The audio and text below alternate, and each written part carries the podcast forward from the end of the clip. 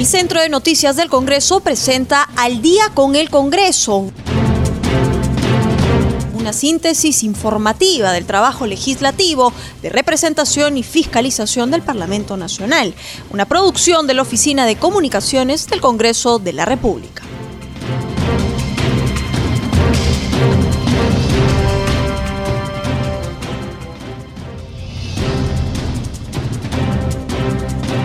¿Cómo están amigos? Muy buenas noches. Bienvenidos al programa Al día con el Congreso. Los saluda Rómulo Vargas y los acompañaré en esta hora informativa con las principales noticias del Parlamento Nacional.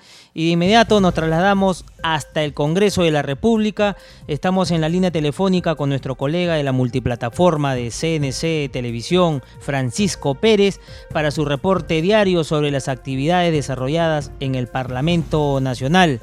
¿Cómo está Francisco? Muy buenas noches.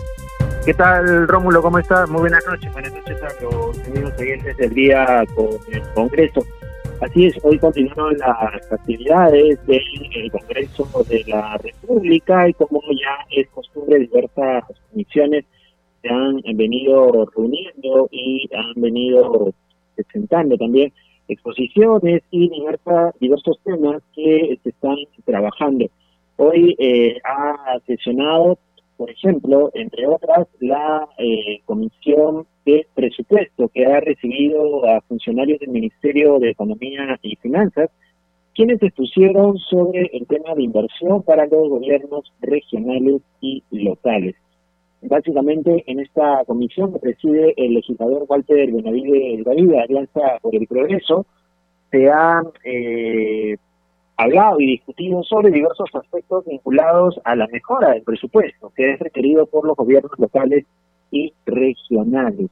Al inicio de la reunión se dio cuenta de la no asistencia del ministro de Economía, Waldo Mendoza, quien había sido invitado para informar respecto al tema presupuestal que necesitan los gobiernos nacionales.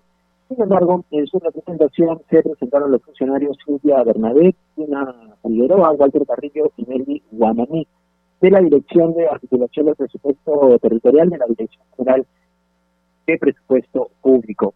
Eh, Walter Carrillo, uno de los funcionarios que se presentó ante la comisión, refirió que hace varios años ya el Ministerio de Economía viene trabajando en proyectos eh, para poder terminar de cubrir las fechas de infraestructura. En lo que va del 2021, señaló el funcionario, se han trasladado montos presupuestales para los gobiernos regionales y locales para financiar sus inversiones a través de las disposiciones complementarias del marco legal y presupuestario de las conferencias del Ministerio de Economía. Son 539 solicitudes de pliegos y proyectos que se están evaluando y a las cuales, hasta la fecha, señaló el funcionario, se han transferido 1.287 millones de soles a gobiernos locales y regionales. También ejecución de, para la ejecución de proyectos que ha transferido montos de hasta 534 millones de soles. Es lo que ha señalado, lo que han señalado los representantes del Ministerio de Economía, quienes recibieron también los eh, las opiniones de los congresistas de este grupo de trabajo, como el caso de de Trujillo de Fuerza Popular,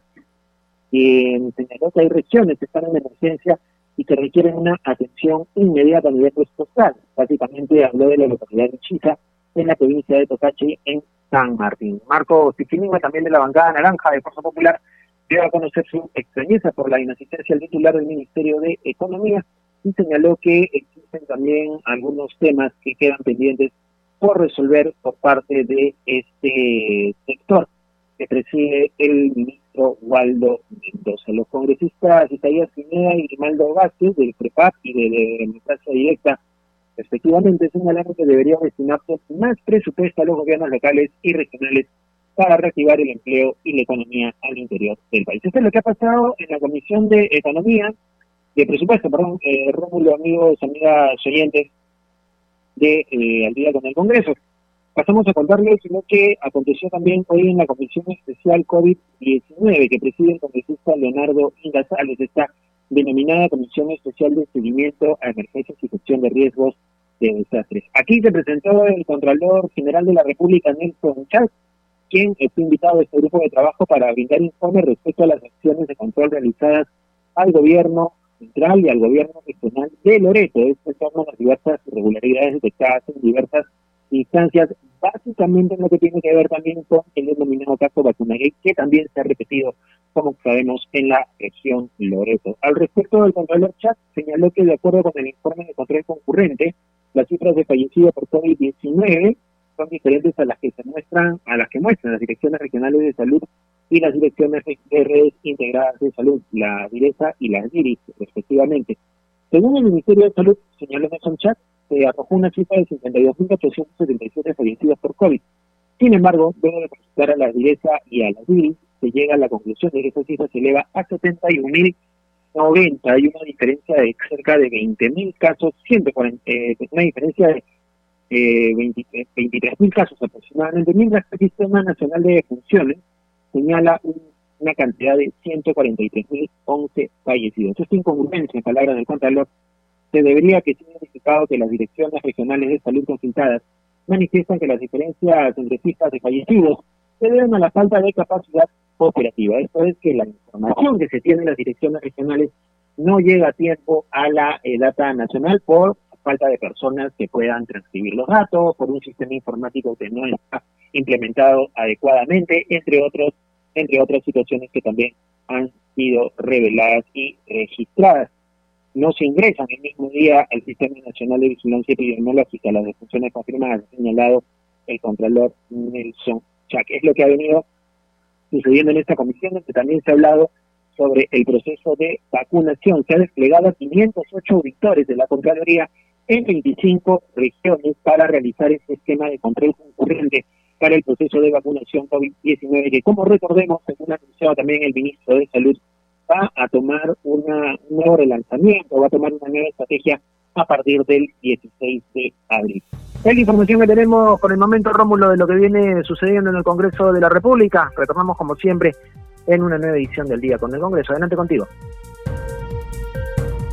Continuamos con el programa y a esta hora de la noche nos atiende muy amablemente la congresista Rocío Silva Santiesteban, vocera alterna de la bancada del Frente Amplio e integrante de la Comisión de la Mujer. Congresista Silva Santiesteban, muy buenas noches. Buenas noches, Rómulo, y buenas noches a todos los radioescuchas. Muy amable. Congresista Silva Santiesteban, antes de ir a los temas de coyuntura parlamentaria y de actualidad, ¿qué opinión le merece el proceso de vacunación que viene desarrollando el gobierno? Bueno, la verdad, Rómulo, creo que está hay muchos problemas en, relación con el proceso. En primer lugar, no entiendo por qué motivo se ha permitido que los colegios profesionales vacunen, pero no vacunen con un criterio, sino que están vacunando a todos, o por lo menos por sorteo o algo así. Eh, entiendo, por ejemplo, que el Colegio de Odontólogos, que son aproximadamente 50.000 odontólogos en todo el Perú, han recibido 10.000 vacunas y esas vacunas han sorteado. Y, y yo sí, claro, sí, sí sé perfectamente que un odontólogo eh, está en un alto riesgo, ¿no? Porque, o sea, eh, eh, trabajan con la boca. Es, es, decir, ellos no pueden, no pueden, eh, digamos, eh, evitar el, el, el, el foco de contagio, ¿no? Pero por ejemplo, ¿por qué no se vacuna primero a los odontólogos que tienen más de 50 años y después a los menores de 50 años? O, o, algo así.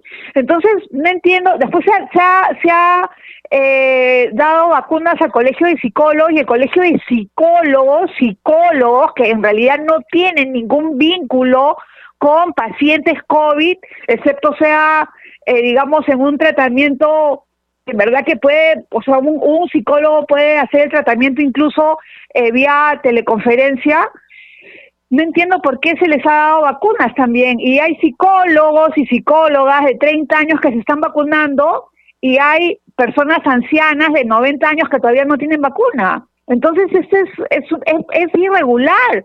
E, e, eso a mí me parece un error tremendo, que sea, eh, digamos, no voy a decir negociado, pero que se haya planeado con los colegios de profesionales este tipo de situaciones. También estoy enterada de que en el MINSA están vacunando a todo el personal, incluyendo secretarias y abogadas.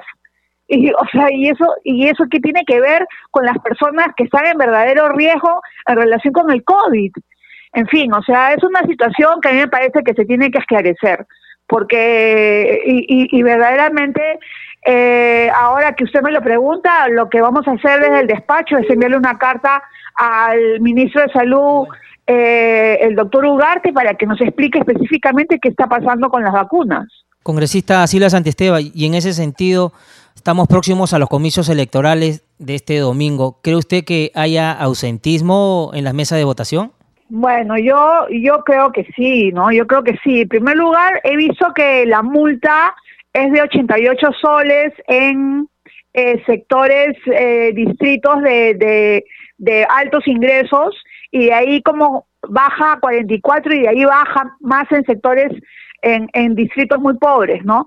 Entonces, yo creo que mucha gente va a pensar verdaderamente si va eh, o a, votar o si, o si paga la multa, ¿no? Porque eh, el riesgo de estar 12 horas sentado es alto, ¿no? Es muy alto y, y, tampoco a los a las personas que van a estar ahí sentadas se les ha, eh, digamos, se les ha provisto de una vacuna previamente, ¿no? Entonces hay, hay una situación extraña esta es una verdadera elección completamente extraña y no solo eso, sino que a mí me preocupa muchísimo, pero lo dijimos hace bastantes meses, pero nadie nos hizo caso, de, que se piense en postergar la, la, elección, pero bueno, ahora ya es imposible, por supuesto, y, y, y estamos yendo el domingo a una elección donde millones de personas se movilizan por carretera, por eh, todo tipo de transporte público, etcétera, en el momento más alto de la segunda ola, con 250 muertos diarios. O sea, en, en cuatro días hay mil personas muertas, en cuatro días. Es una situación devastadora realmente, ¿ah? Congresista Silvia Santisteban, y sobre el tema de la compra de las vacunas, ¿este proceso usted cree que se puede agilizar con la ayuda del empresariado nacional? Mire, el grave problema es que las vacunas no se están vendiendo por cantidades pequeñas. Entonces, eh, tendríamos, o sea, tendría que haber, eh, digamos, un, un grupo de empresarios que decidan comprar 20 millones de vacunas. Y eso a mí me parece que no es viable, no es viable. O sea, los que, por eso, los que pueden comprar, los que pueden comprar son los estados. Los estados están comprando 20 millones de vacunas, 10 millones de vacunas. Eh, o sea, las cantidades menores no, no, no, están, no están en venta en estos momentos. Entonces, toda esta historia de algunos candidatos en que van a priorizar eh, que, los, que los privados vacunen es una historia falsa, porque en esos momentos los estados, los privados no están vacunando, no están vacunando ni en la Unión Europea y no están vacunando tampoco en Estados Unidos. Es el gobierno, es el Estado que se provee de las vacunas y son los privados los que distribuyen las vacunas, que eso es algo que también está pasando en nuestro país. En nuestro país ya hay grupos privados que están distribuyendo las vacunas a las personas de la tercera edad que son sus asegurados, de aseguradoras privadas. Y eso me parece correcto y eso es lo que se debe de hacer. Pero por supuesto, eh, no, no están comprando ellos mismos. O sea, no hay un negocio de las vacunas en ese nivel. Las vacunas se están comprando a nivel de los estados. Congresista Silvia Santiesteban, y cambiándole de tema, usted ha presentado un proyecto de ley para convocar a referéndum y que la gente elija una asamblea constituyente. Si nos podría adentrar más en el tema, con mayores detalles. Mire, eh, a ver, hace tiempo que varios grupos parlamentarios han presentado proyectos de ley para que se dé un referéndum para una asamblea constituyente.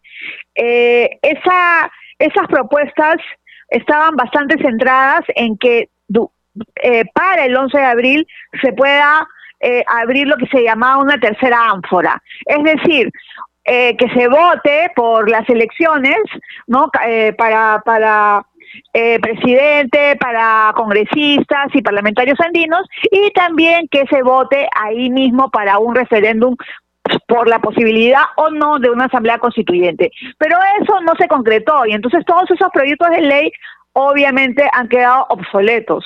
Por eso lo que nosotros hemos hecho desde mi despacho, con la ayuda también del doctor Javier La Rosa, eh, es presentar un proyecto de ley que eh, plantee, en primer lugar, la modificación del artículo 204 de la Constitución, porque la Constitución de 1993 no tiene ningún artículo para que sea cambiada en su totalidad. No tiene ningún artículo.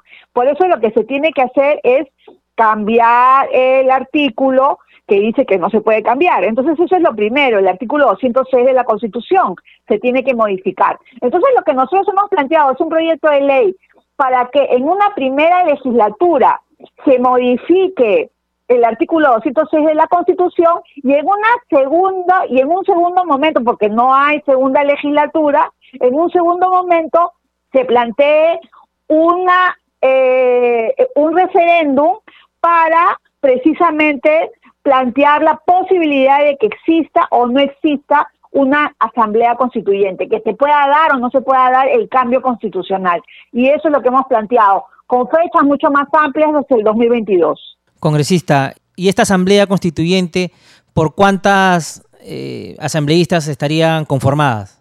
La misma cantidad de parlamentarios, 130. Y sería por 10 meses prorrogables por dos más, o sea, un año máximo y como indican muchas personas, a veces se van por el tema monetario, ¿no implicaría como que se infla el, tema presupuestario en el Congreso?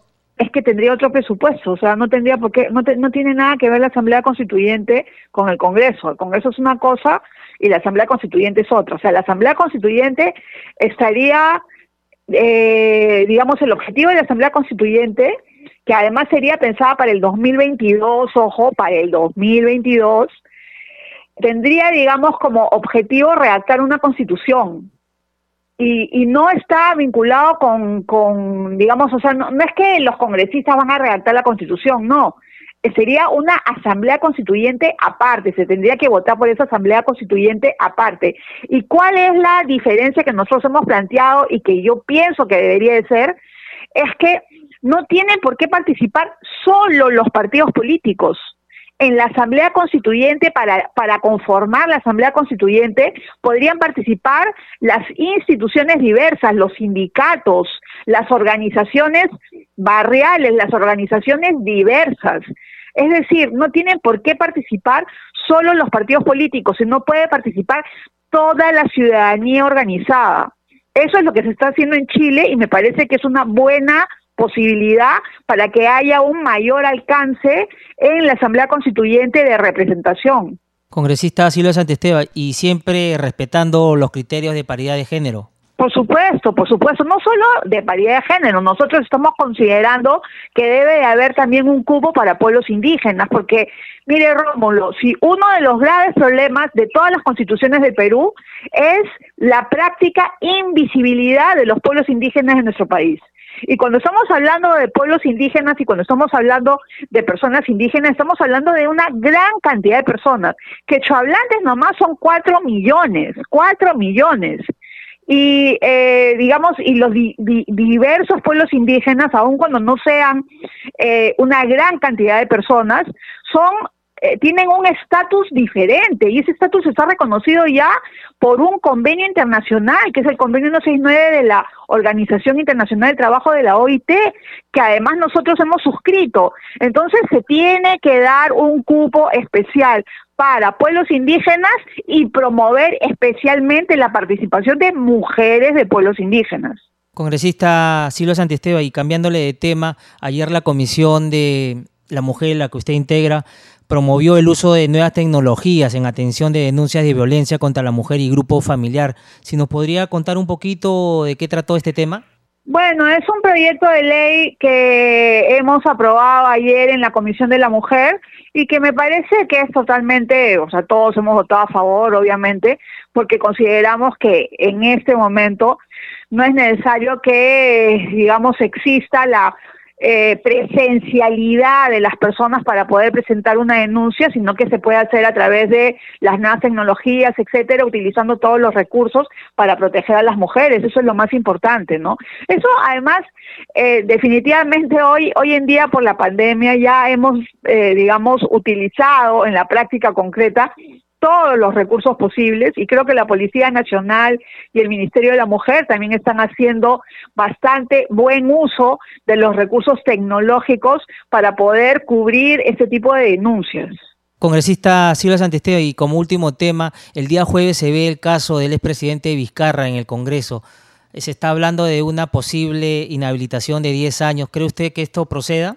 Bueno, yo creo que sí va a proceder, ¿ah? porque eh, bueno, primero porque me parece que la denuncia, la, la, acusación es, es bastante sólida y está, por supuesto, o sea, eh, digamos, lo que nosotros hacemos es simplemente abrir la posibilidad de una investigación fiscal, ¿no?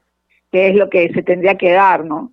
Ahora, eh, hoy día en la mañana, y lo cuento ya como primicia, eh, hemos tenido en la Comisión de Ética una eh, una denuncia de Martín Vizcarra al presidente de la subcomisión de acusaciones constitucionales, eh, aduciendo que no había cumplido con el debido proceso, ¿no? Pero esa denuncia ha sido descartada, no, no, no se va eh, eh hacer ni siquiera las indagaciones preliminares, ¿no?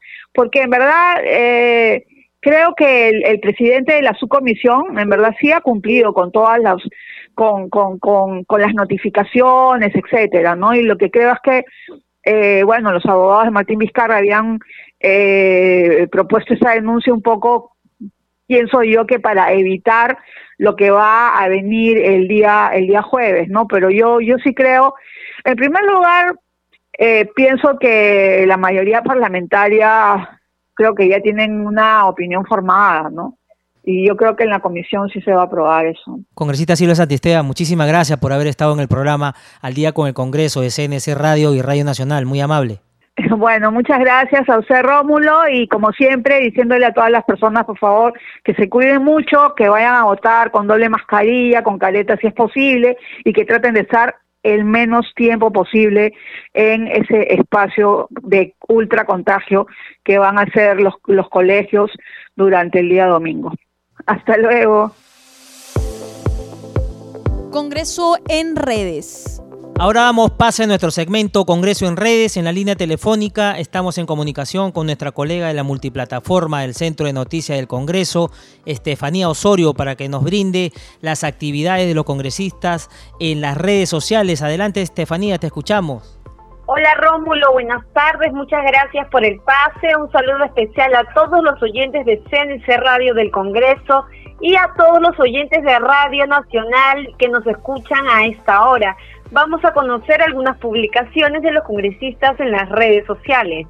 El Congreso de la República, a través de su cuenta oficial de Twitter, menciona que salió publicado en el diario oficial El Peruano la ley que promueve la inserción laboral de las mujeres víctimas de toda forma de violencia en los programas de todas las entidades de administración pública aprobada por el Pleno Legislativo.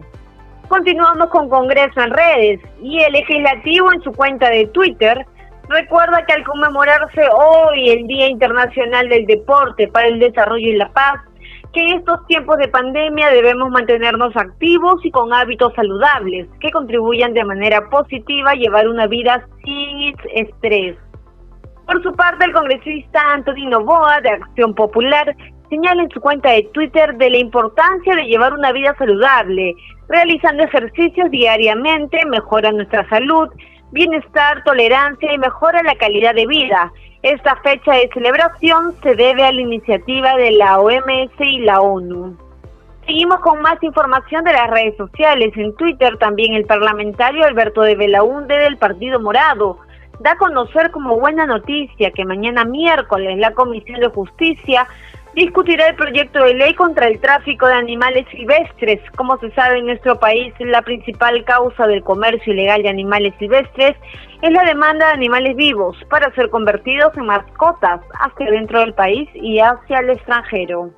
Y en otras informaciones, en Twitter, el legislador Manuel Aguilar de Acción Popular envía saludos especiales al distrito de Chatoja, provincia del Dorado, en la región San Martín, al conmemorarse su 59 aniversario.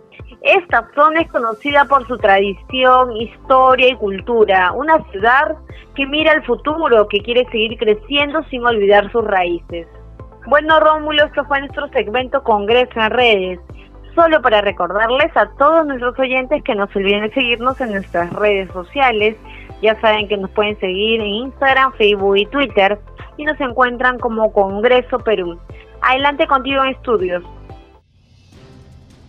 Nos vamos a un corte comercial y ya retornamos con más en Al día con el Congreso. Estaremos en la línea telefónica con la congresista Tania Rodas. Volvemos.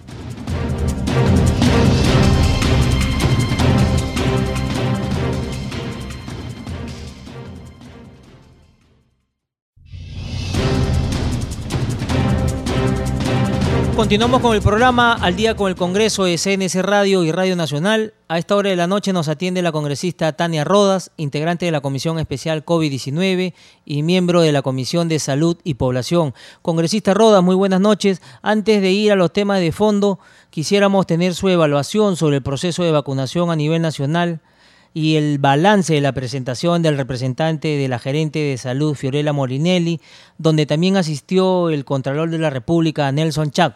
Muchas gracias, Rómulo. Primeramente, saludar a todo el Perú.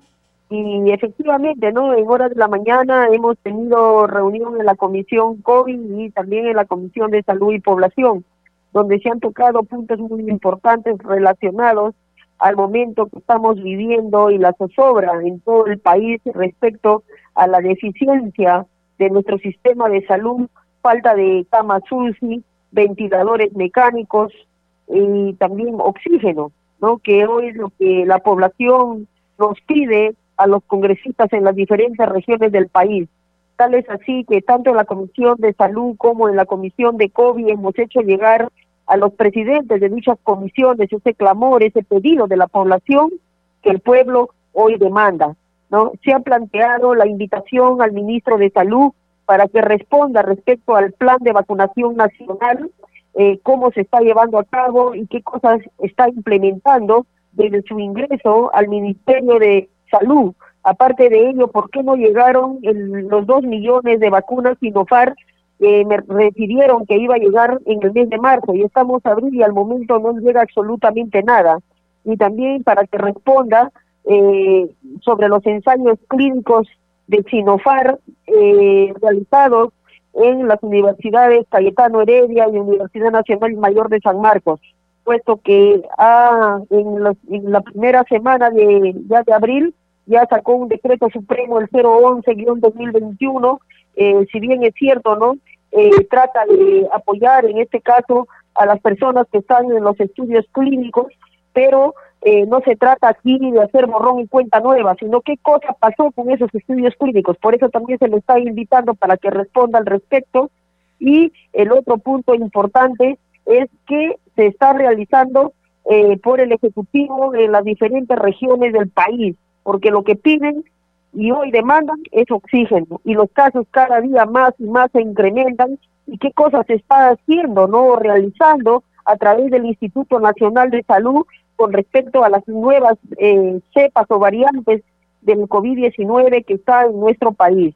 Congresista Rodas, y en el tema de la distribución de vacunas, también se tiene previsto preguntarle al señor ministro Ugarte porque se habla de que ya están llegando dosis, pero no se sabe a ciencia cierta cuándo. Exactamente, esa es la gran incógnita y que siempre cuando vienen a las diferentes comisiones siempre nos dicen ya va a llegar, ya va a llegar. Y si es que llega, pues estas vacunas llegan a cuenta gotas.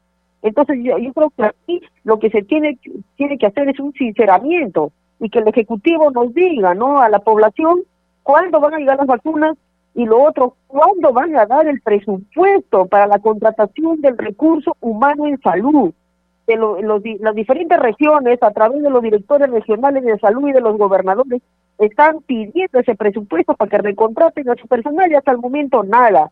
Eh, le pongo de ejemplo, mi región La Libertad se necesita recontratar personal, pero no llega el presupuesto. necesitan plantas de oxígeno. Tampoco no, no han llegado mayor cosa. Han llegado dos unas plantas de oxígeno que solamente dan oxígeno para 10 puntos o 15 puntos y ahí queda todo. Y la necesidad, más o menos en la región de Libertad, alrededor de más o menos cerca de unos 800 a 1000 balones de oxígeno diario, porque la Municipalidad Provincial de Trujillo atiende alrededor entre 400 a 600 balones diarios y así todavía se quedan cortos.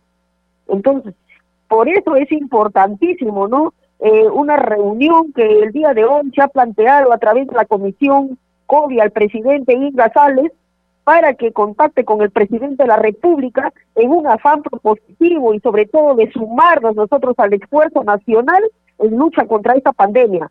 Nosotros estamos viendo con la mejor voluntad del mundo, Dios mediante, ya el presidente Sagasti acepte recibir a esta importante comisión en, representación, sobre todo nosotros los legisladores de todo ese, de todo el pueblo que está sufriendo en este momento y hacerle llegar también nosotros nuestras propuestas para poder solucionar y poder llegar eh, de la mejor manera a las diferentes regiones que hoy pues está sufriendo eh, de falta de oxígeno, camas UCI, medicamentos y falta de recurso humano para atender a los pacientes. Congresista Rodas, ojalá que este pedido no de parte de la comisión sea ya de inmediato y el presidente de la República los pueda recibir para conocer de cerca no la versión del Ejecutivo, cómo está el proceso de compra.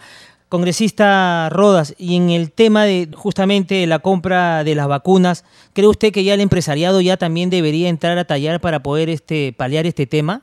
Mira, en, en cuanto al, al, al tema ¿no? de, de, la vacuna, nosotros desde el legislativo hemos planteado una serie de alternativas hacia el Ejecutivo.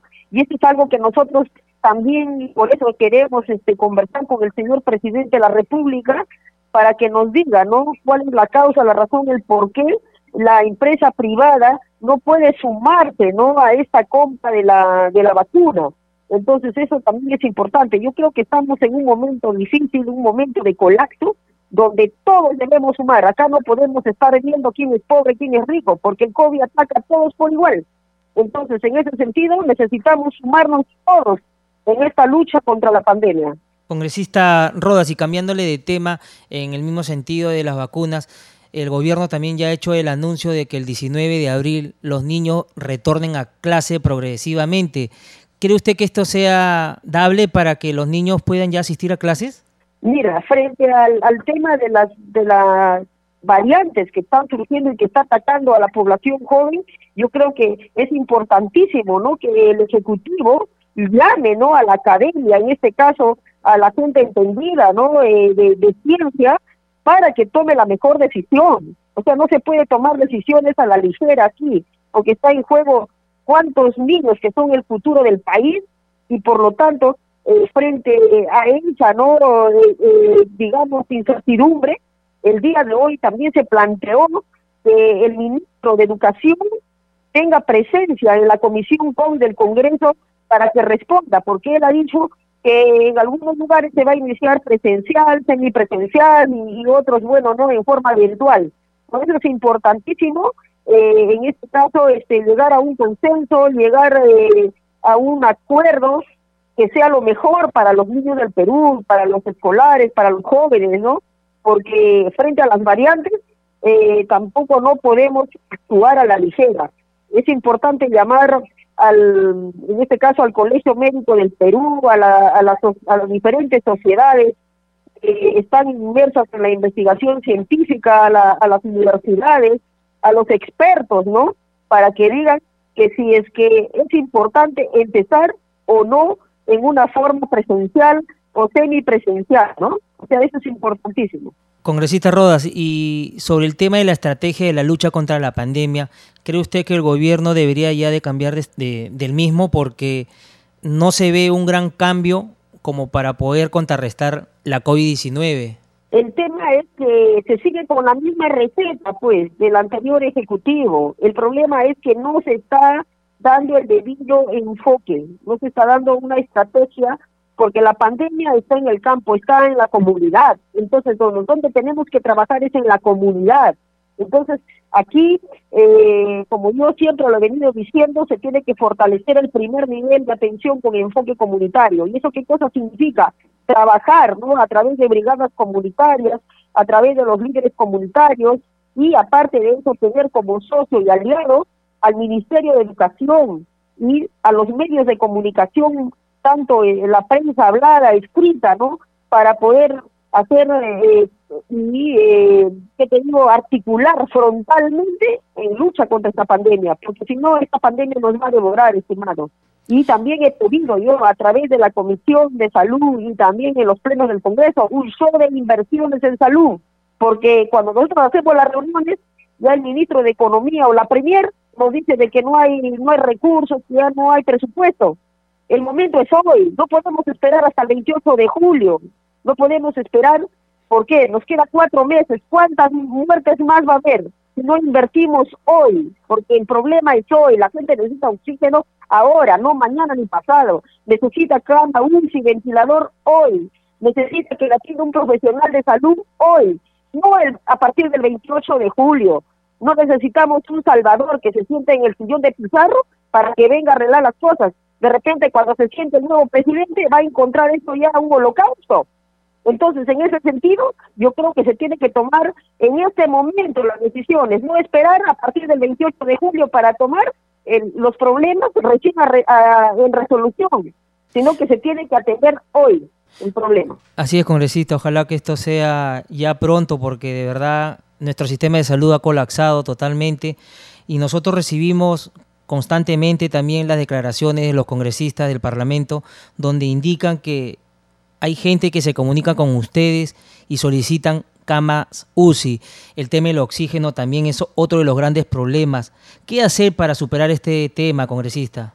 Mira, eh, al igual, ¿no? Como a muchos de los congresistas, eh, yo también recibo múltiples llamadas, eh, múltiples pedidos de la población y realmente es una impotencia tremenda porque no a todos nos puedes ayudar en ese sentido, ¿no? Eh, el sistema de salud totalmente colapsado, unidades de cuidados intensivos, emergencias, no hay camas de hospitalización, eh, los directores no pueden ampliar eh, más camas en los hospitales porque falta recurso humano, porque ellos refieren de que no tienen el presupuesto para recontratar al personal.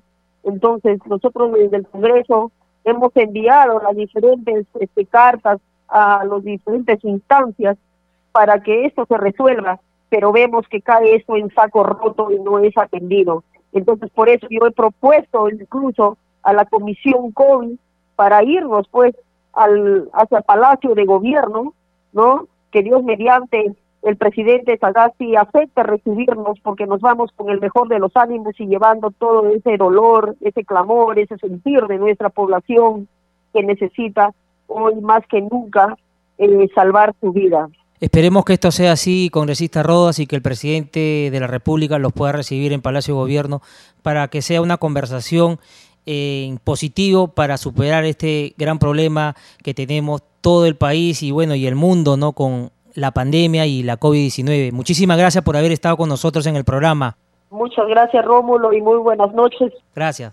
A esta hora de la noche estamos en comunicación con el congresista Miguel Vivanco Reyes, presidente de la Comisión de Defensa, para hablar con él sobre diversos temas de la coyuntura parlamentaria y entre ellos el abocado el día de ayer en la comisión que él preside, donde abordaron diversos temas sobre la coyuntura de la comisión, entre ellos el tema Brian, congresista, que está delicado también la zona.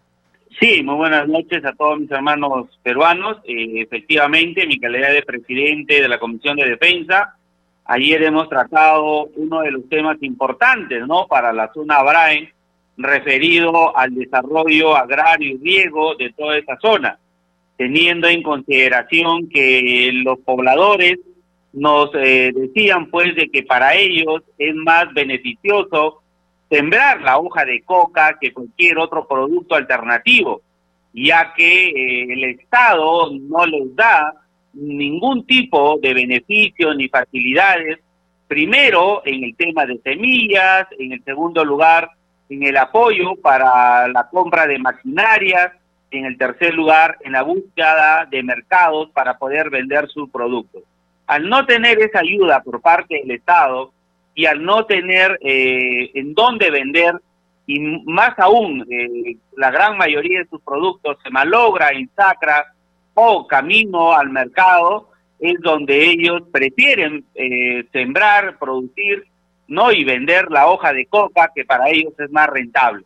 Entonces, ahí podemos ver una gran debilidad por parte del Estado que mientras no solucionen los problemas sociales de esa zona, las Fuerzas Armadas y Policía Nacional poco van a poder hacer en la lucha contra el, terrorismo que tanto nos aqueja en esta zona del Brain, ¿no? Congresista Vivanco, ¿y cuáles son esos programas alternativos que podrían también trabajar las personas pobladoras del Brain?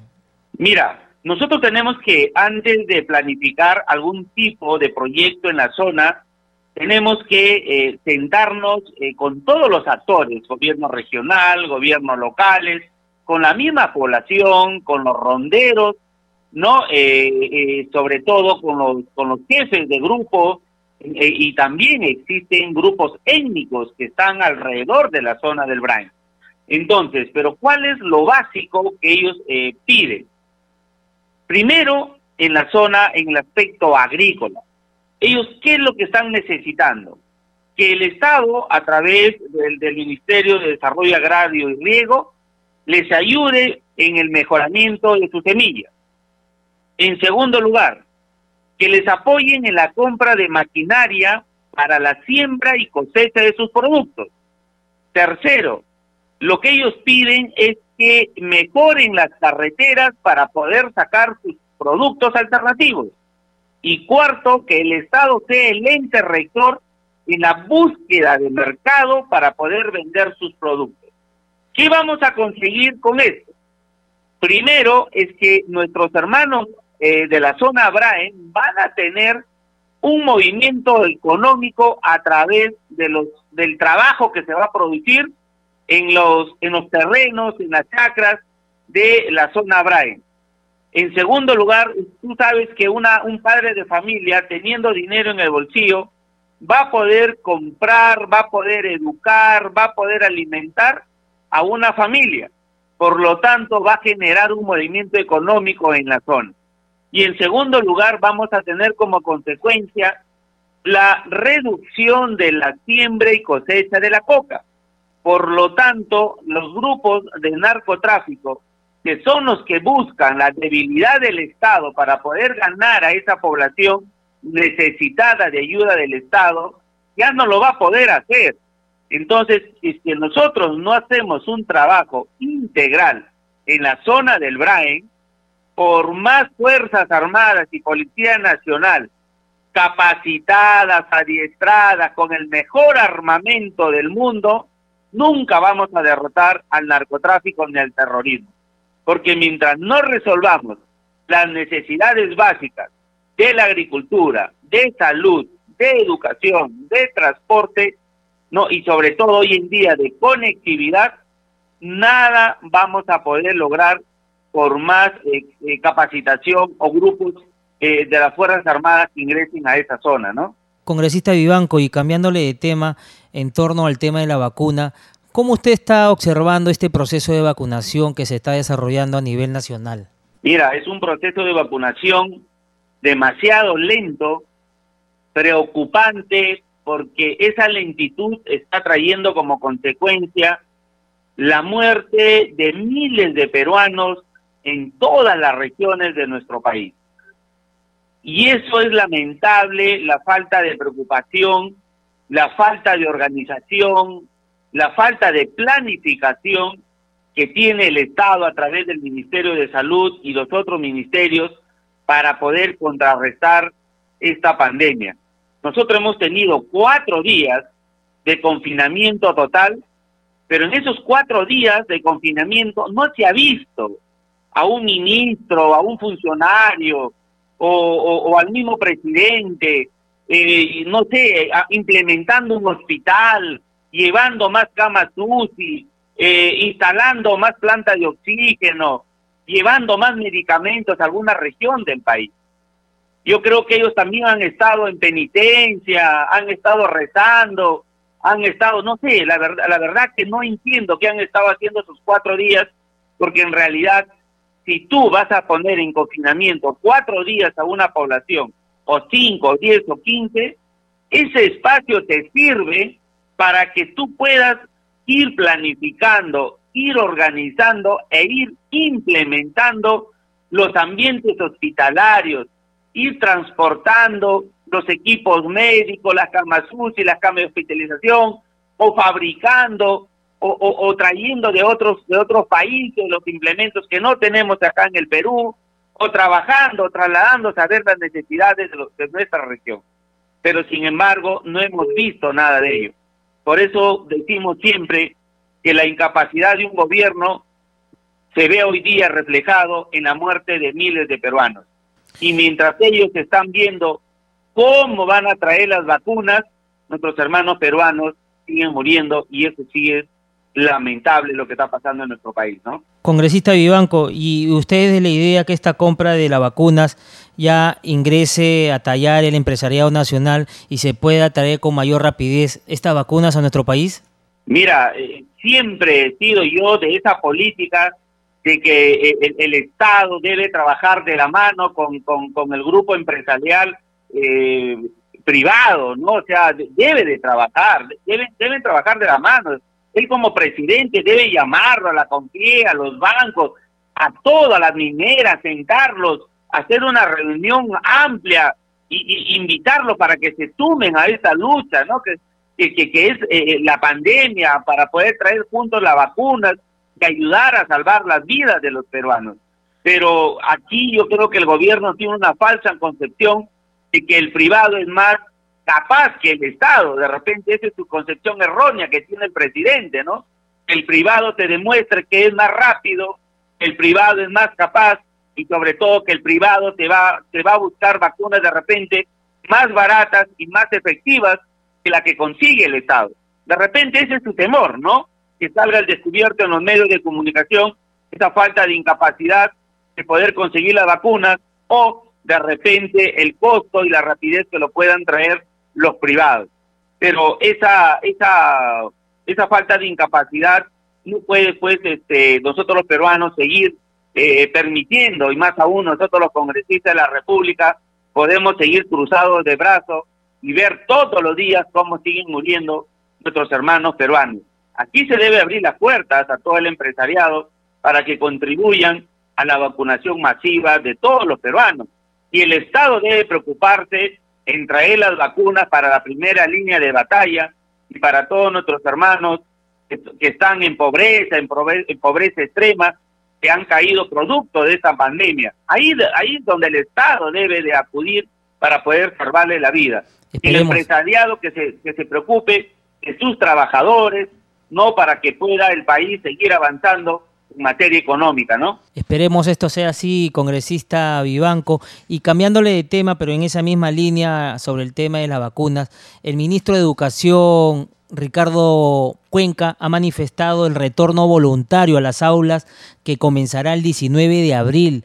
¿Cree usted que esto sea factible, congresista Vivanco, en esta pandemia?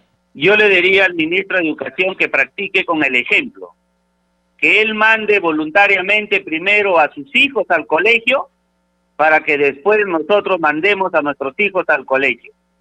Porque no es correcto que él desde su escritorio saque políticas públicas que van a perjudicar a miles de peruanos y ahora sabemos que esta nueva variante eh, no perdona edad.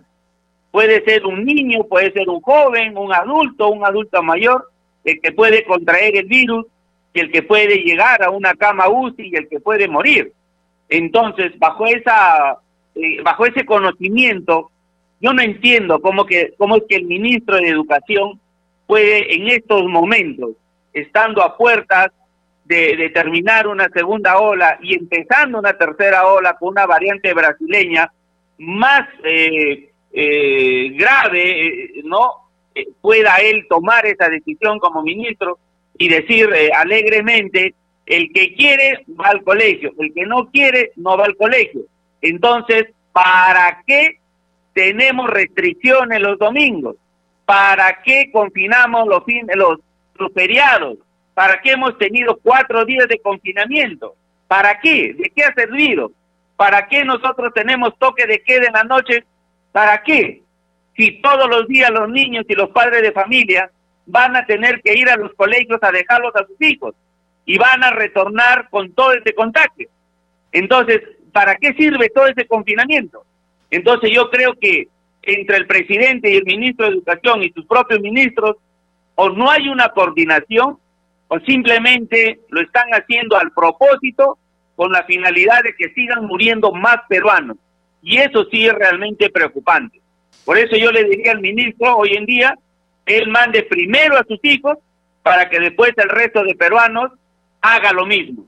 Si él lo hace, entonces que él practique con el ejemplo y diga, yo si lo estoy mandando voluntariamente a mis hijos al colegio, ustedes también hagan lo mismo. Mientras él no haga eso, yo creo que ningún peruano debe de mandar a sus hijos a los centros educativos. Congresista Vivanco, muchísimas gracias por sus declaraciones. Vamos a conversar ya en otra oportunidad. Muy amable por estar con nosotros en el programa Al Día con el Congreso de CNC Radio y Radio Nacional. Buenas noches. Buenas noches. Ya no hay tiempo para más, solo para recordarles que nuestro horario en Nacional es a partir de las 7 de la noche. Con nosotros será hasta el día de mañana. Muy buenas noches.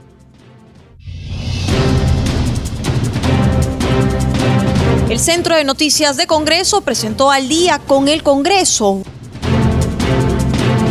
una síntesis informativa del trabajo legislativo, de representación y fiscalización del Parlamento Nacional, una producción de la Oficina de Comunicaciones del Congreso de la República. Los invitamos a visitar nuestras redes sociales y sitio web www.congreso.gov.pe.